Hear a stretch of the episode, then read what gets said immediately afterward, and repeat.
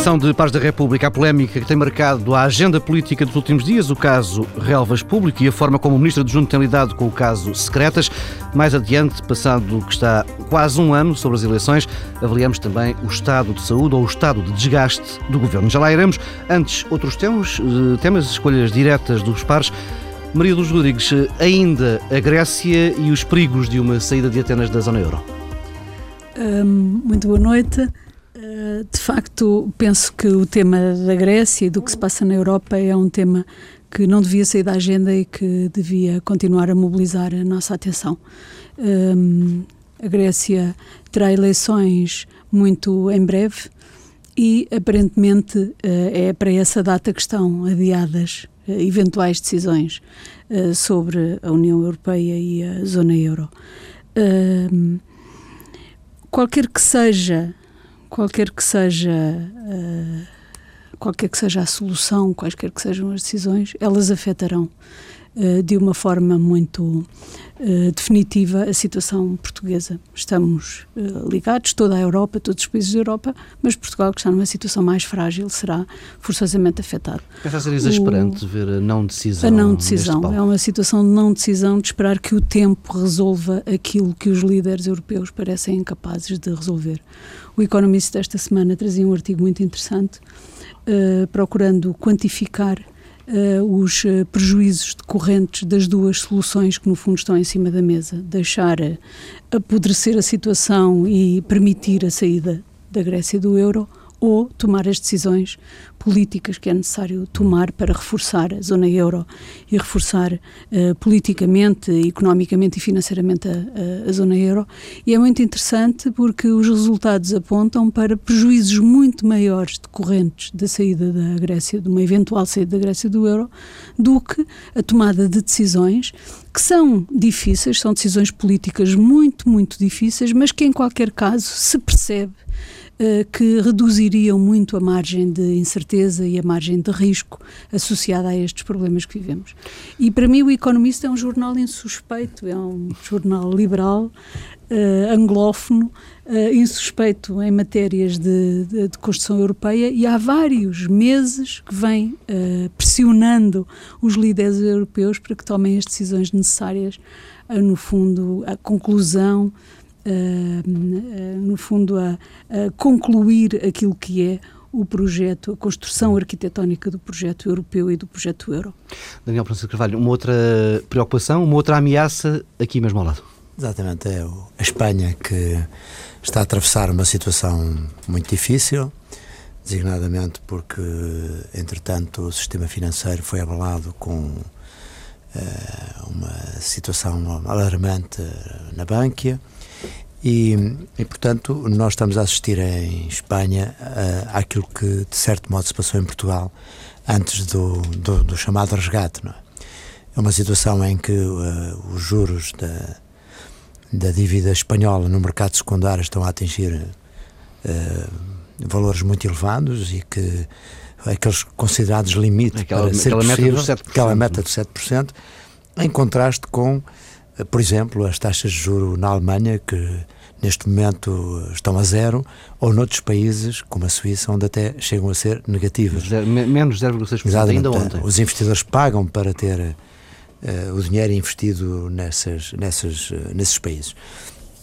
Isto é muito preocupante e, de facto, uh, não se compreende que os decisores europeus que têm responsabilidades não tomem uma atitude. E, no fundo, a atitude devia ser tentar conciliar, neste momento, dois interesses que estão em jogo.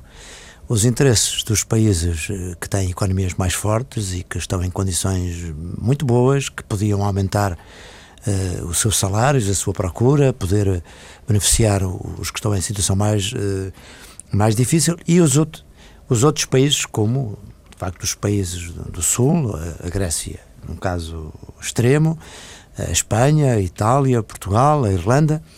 E, e, a conciliação, no fundo, é que nós, os países em dificuldades, têm evidentemente que fazer sacrifícios, têm evidentemente que fazer um esforço muito grande para reporem as suas contas em ordem, mas uh, para que isso seja possível, também é necessário que os países uh, que estão em situações melhores façam também algum sacrifício para compensar e para ajudar estes países que estão em dificuldades, de modo a criar confiança dos investidores uh, internacionais uh, em todos os países do euro. Claro que os eurobonds era uma solução que poderia facilitar isso, já vimos que é difícil de aceitar para alguns países, mas há outras soluções que têm sido apontadas por, por vários uh, líderes europeus e não só, que poderiam realmente facilitar. E o que espanta é que neste momento há até, eu diria que um certo consenso, desde os Estados Unidos, Obama, o FMI, um, Uh, agora com esta com, com, exatamente e com esta alteração que houve em França quer dizer começa a haver cada vez mais um, um consenso no sentido de se encontrarem G8, né? exatamente se encontrarem soluções e, e, no entanto de facto é, é, impressionante como os conselhos europeus se sucedem em que aparentemente as questões são discutidas mas no final não há decisões uh, concretas que possam pôr fim a esta indefinição e a esta tormenta, no fundo, porque estamos a passar hoje na Europa. Luís Amado dizia neste mesmo palco, na semana passada, que bastaria que a Europa definisse uma data, num futuro até que poderia ser de médio prazo, para a entrada dos eurobonds, para que os mercados claro. acalmassem de imediato. Partilham dessa, dessa opinião? É, é, a questão é, é de confiança, exatamente, porque Repare, porque é que os investidores investem na, na dívida alemã ou, ou suíça uh, sem que, sequer terem qualquer compensação e estão a exigir uh, juros elevadíssimos a estes países? É porque é um problema de confiança.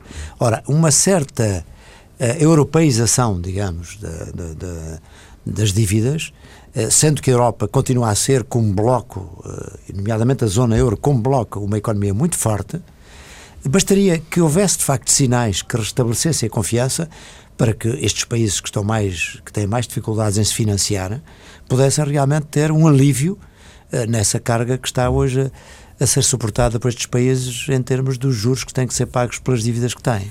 O problema é hoje, na minha opinião, mesmo um problema de liderança e de voz a, a, falar em nome da Europa. Há muitas vozes a dizer coisas muito divergentes, em alguns casos bastante, coisas bastante disparatadas, e aquilo que a Europa precisa é de liderança com coragem e com visão, e é isso que parece faltar.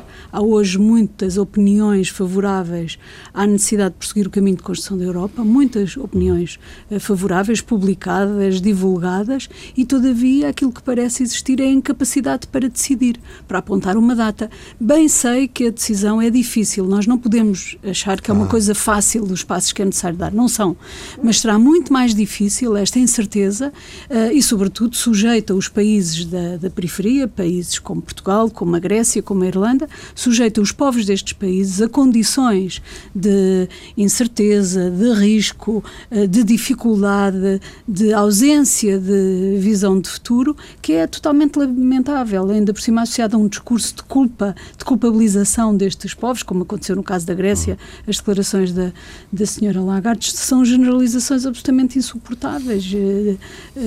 Eh, penso que há aqui eh, uma questão crítica que se revela no caso da Grécia, como no caso da Espanha, que é a questão dos nacionalismos. Os nacionalismos exacerbados que hoje dominam a Europa impede, de facto, a emergência de uma voz única, forte, corajosa e lúcida que permita a tomada de decisão e, uh, no fundo, levar em movimento todos os outros países. E não podemos dizer que está afastado um risco de implosão do, do euro.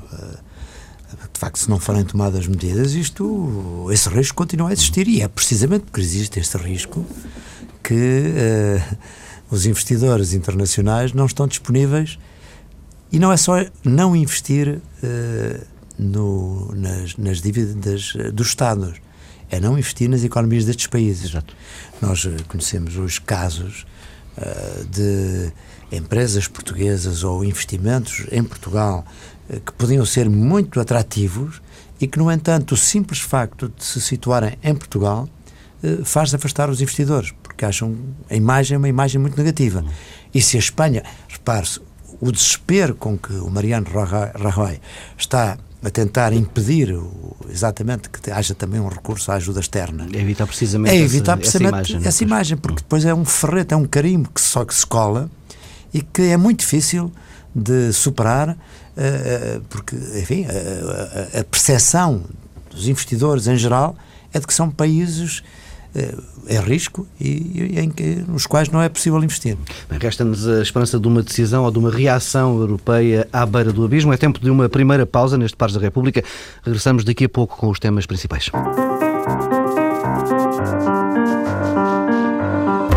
E vamos direto ao tema que tem dominado a agenda política nas últimas semanas. No Parlamento, no debate quinzenal com o Primeiro-Ministro esta tarde, Pedro Passos Coelho afirmou que mantém toda a confiança política em Miguel Relvas, sublinhando que o Ministro agiu bem, com a correção e transparência devidas, isto acerca das supostas relações de proximidade entre Miguel Relvas e o antigo diretor do CIED. Esta hora, eh, o Ministro adjunto e dos Assuntos Parlamentares está ainda a responder aos deputados no Parlamento, na primeira comissão. No essencial, Miguel Relvas tem reafirmado tudo o que já tinha dito na anterior audição nesta mesma comissão oposição. A oposição vai insistindo em falar de uma nebulosa, enquanto que o Primeiro-Ministro hum, esta tarde reafirmou a confiança no diretor, também, também reafirmou a confiança no diretor do CIRP, não alterou nada, portanto, no sistema de informações da República. A questão uh, que vos coloco é: uh, os serviços de informações, depois de tudo o que tem sido notícia nos últimos meses, ainda merecem uh, confiança? Maria Luz Rodrigues. As histórias são lamentáveis, não merecem confiança absolutamente nenhuma. Acho que de todas estas histórias que têm sido publicadas, os serviços de segurança, mas não só, porque, na minha opinião, são as instituições portuguesas, são as instituições políticas que estão colocadas em causa. Isto leva tudo de arrasto, é uma espécie de mancha que alastra não apenas sobre os serviços secretos, mas também sobre as instituições políticas, que as devem controlar, coordenar, fiscalizar, etc. Há uma, histórias absolutamente lamentáveis. Eu o que diria é que os serviços secretos são, em democracia, um mal absolutamente necessário são um mal absolutamente necessário. Só é possível, de facto, uh, ter alguma confiança neste tipo de instituições se os mecanismos de controle e de acompanhamento dos serviços secretos forem eficazes, forem, uh, tiverem eles alguma transparência, uma vez que a transparência não é a principal característica dos serviços secretos. E ora, isso é que parece não ter acontecido nestas histórias que são reveladas a conta-gotas pelos meios de, de, comunicação e na minha opinião, o mais crítico de tudo isto é, de facto, a mancha que é lançada sobre toda a atividade política, sobre os políticos, sobre as instituições políticas, uma vez mais. Nada disto contribui para a credibilização da atividade política, para a uh, confiança que os portugueses têm que ter nestas instituições. Daniel Prança de Carvalho.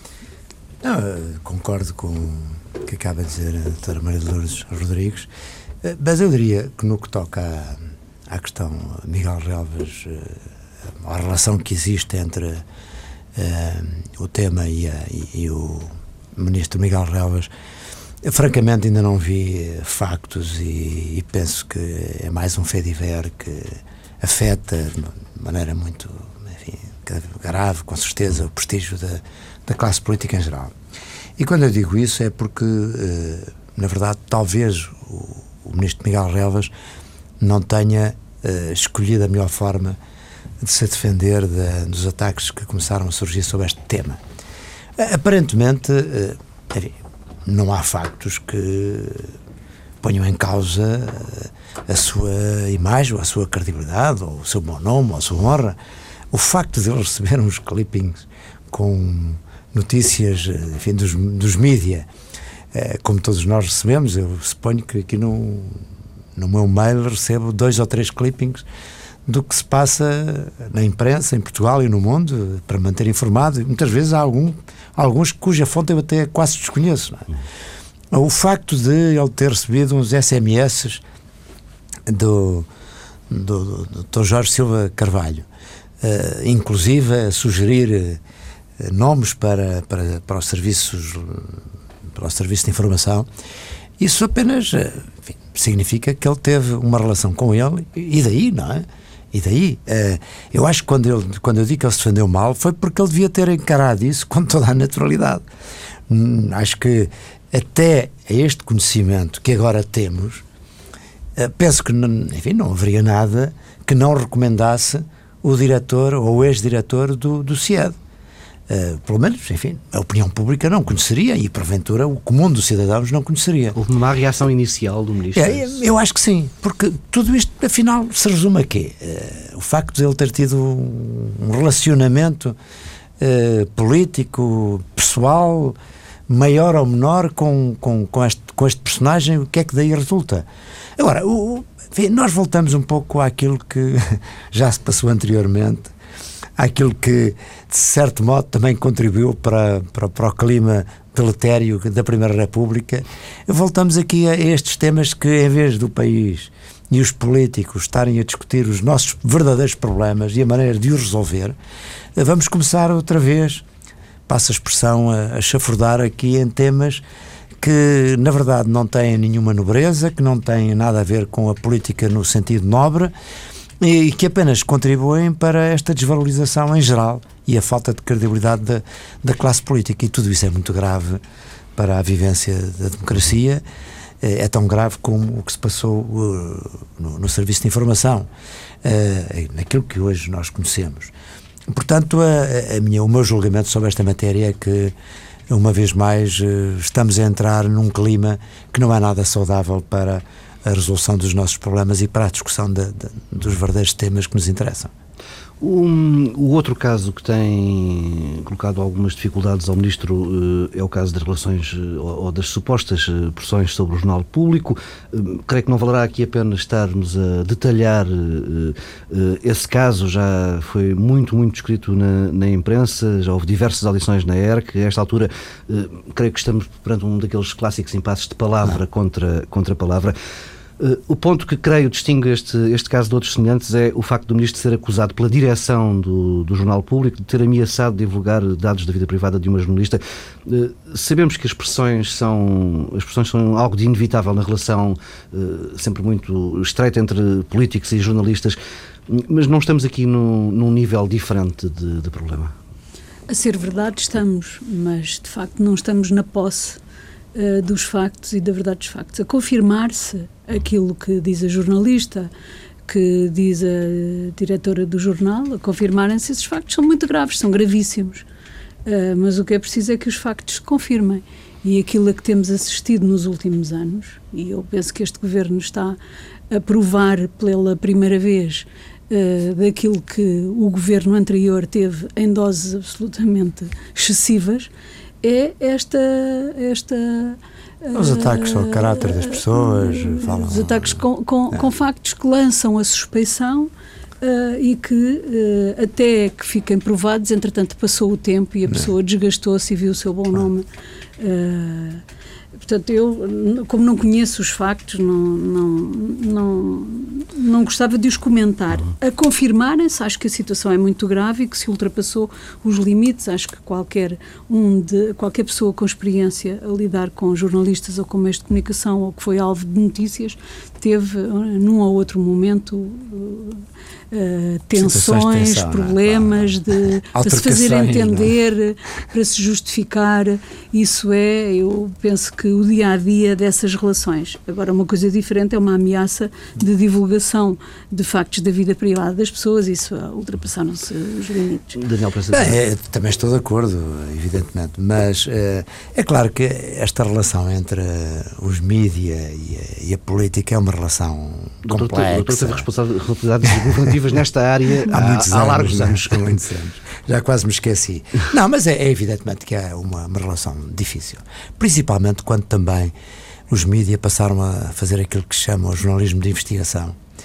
Uh, muitas vezes a investigarem como, de uma forma policial, muitas vezes a sugerirem ou, ou a fazer perguntas de tipo inquisitorial, uh, perguntas que muitas vezes já estão cheias de veneno e cheias de insinuações e suspeitas. E, e, também temos que compreender que quem é atingido, às vezes, por esse tipo de investigações, deste tipo de suspeições, de perguntas, que também é difícil manter a serenidade. Não é?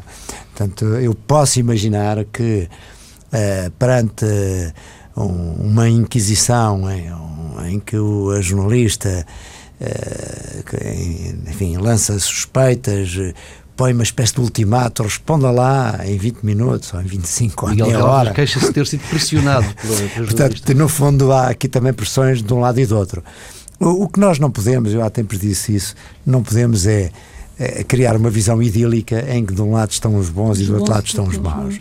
Os bons são os jornalistas que defendem a verdade, que fazem o escrutínio público, do outro lado estão os malandros dos políticos que tentam uh, esconder a verdade, não responder e, e resistir ao escrutínio e tal. Portanto, é, aqui há, há, que ter, há que relativizar as situações e há que entender que, que é preciso não tirar conclusões apressadas.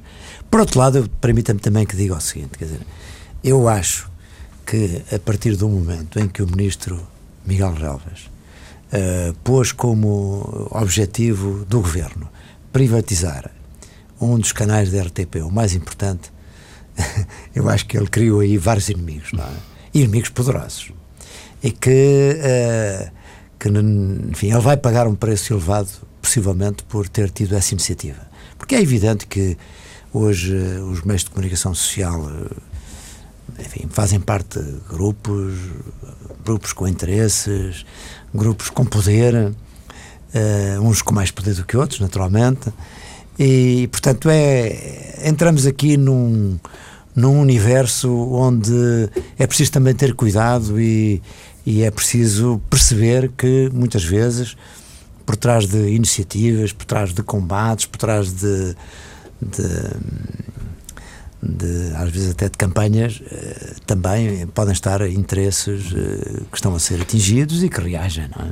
O, o facto de termos... Eu não estou a fazer aqui, eu não sou nada adepto de teorias conspirativas, mas, enfim, eu já uma vez também tinha dito que quando o José Sócrates quis abrir a televisão a um novo canal, acho que também uh, pagou um preço elevado por isso. Não, é? não, eu que hoje fiquei um pouco impressionada quando ouvi o ministro Miguel Relvas dizer na televisão Uh, argumentando que estava a ser vítima, enfim, de uma qualquer cabola, de um, uma qualquer perseguição, ele dizia o que aqui está em causa não é um combate político, é o meu bom nome.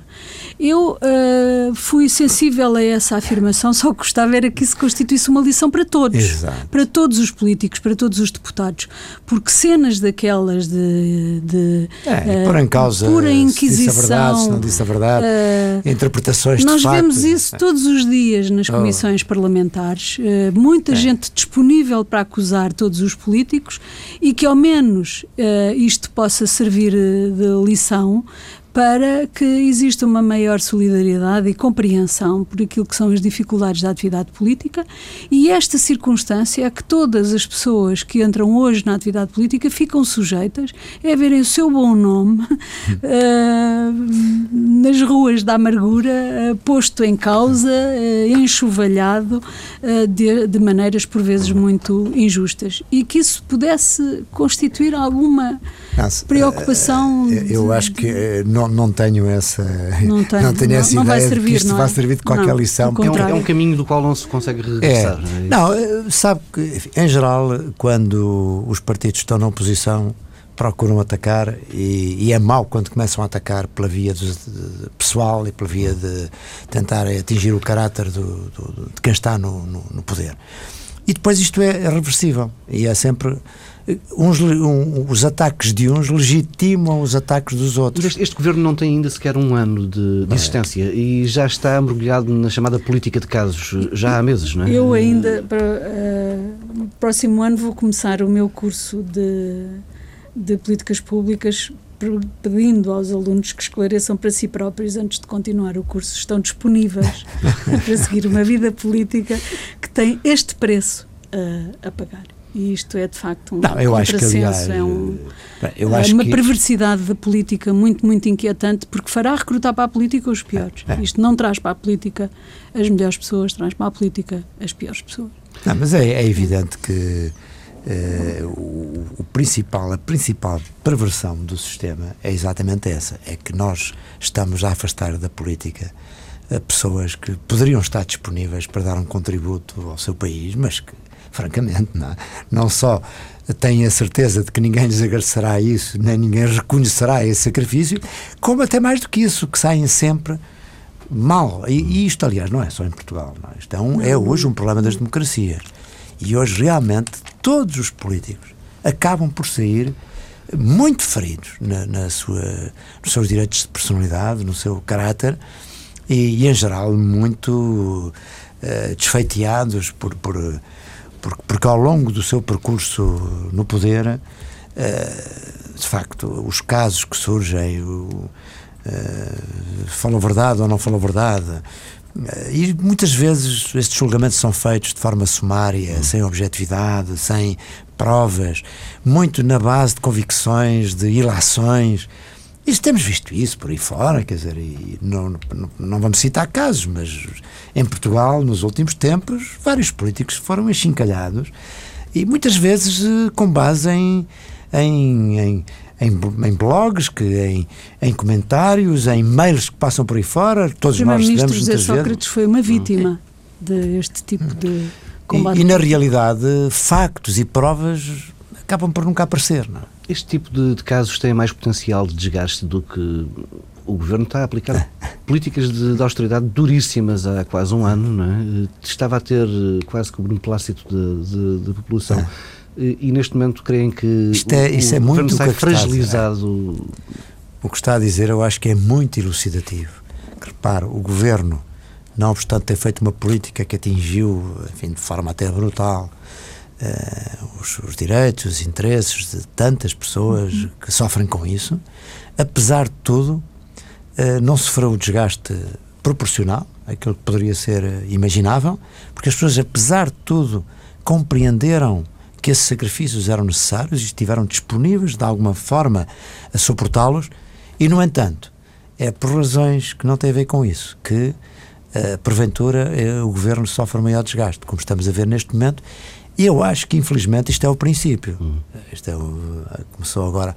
Daí também reparo que, a mim me parece, que os governos, as reformas que têm para fazer, ou as fazem nos primeiros seis meses, ou depois já não é possível. Porque os casos começam a aparecer, as resistências começam a surgir. Uh, já vai ser muito difícil este governo fazer qualquer reforma substancial. Maria dos Rodrigues. Eu penso que este governo tem uma característica particular, que é o facto de ser uh, um governo uh, cuja principal missão explicitamente assumida é a de aplicar um programa de emergência, um programa de austeridade e, portanto, para responder à crise financeira. Portanto, é um governo que nós podemos considerar de emergência ou de urgência e tem essa marca. E de certo modo que estava a fazer um programa que lhe foi imposto. É. Isso é, claro que. A aplicação uh, do programa de austeridade começa a produzir efeitos mais evidentes a partir de agora.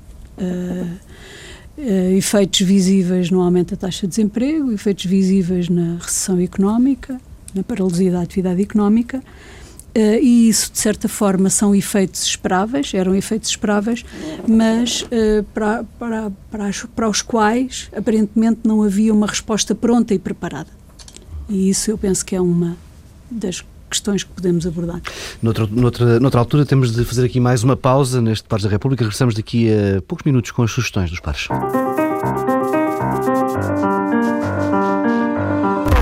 Temos agora tempo contado para um par de sugestões. Maria Lourdes Rodrigues decidiu sugerir a leitura de dois livros, mas o mesmo tema. Dois livros, o mesmo tema. Uh, o primeiro livro mais antigo é da Irene Pimentel, uh, que se chama Os Judeus em Portugal durante a Segunda Guerra Mundial. É um livro muito interessante, escrito de uma forma muito clara. Ela é uma excelente comunicadora destes temas, mesmo os mais difíceis. O outro livro foi lançado esta semana, é um livro da Esther Musnik e que se chama Os Portugueses no Holocausto. Porquê estes dois livros neste momento? Ligam-se ao meu primeiro tema da Grécia, Uh, sobretudo a Irene Pimenta, ela tem tido uma intervenção pública em que de forma mais explícita chama a atenção para as semelhanças uh, que existem entre o atual período que, vivido na Europa uh, e a crise dos anos 30 que acabou por, de que acabou por resultar a Segunda Guerra Mundial. De uma forma muito inteligente, Irene Pimentel procura fazer um uso da história uh, neste sentido positivo. A história deve servir para pensar o futuro, não para termos uh, atitudes nostálgicas, mas para pensar o futuro. E eu acho muito oportuna a saída e a leitura destes livros, que ainda por cima são muito bem escritos e muito fáceis de ler. Daniel Francisco Carvalho, um, uma sugestão mais suave, um, um concerto mais leve, este sábado no Rock in Rio. É, nós também precisamos de coisas agradáveis e de facto temos tido aí o Rock in Rio, que é uma iniciativa extraordinária. E no próximo sábado temos aí Stevie Wonder, é? que é, para mim é um músico excepcional, que pelos vistos, esteve uma única vez em Portugal há cerca de 20 anos, é? portanto é um acontecimento o facto uhum. dele voltar. Um, e também nesse programa também está o Brian Adams, a Joe Stone, da Gift. Portanto, é um programa fantástico é? para quem tem a possibilidade de poder partilhar este, esses momentos de música. Ficam as sugestões. O Pares da República regressa na próxima semana, à mesma hora.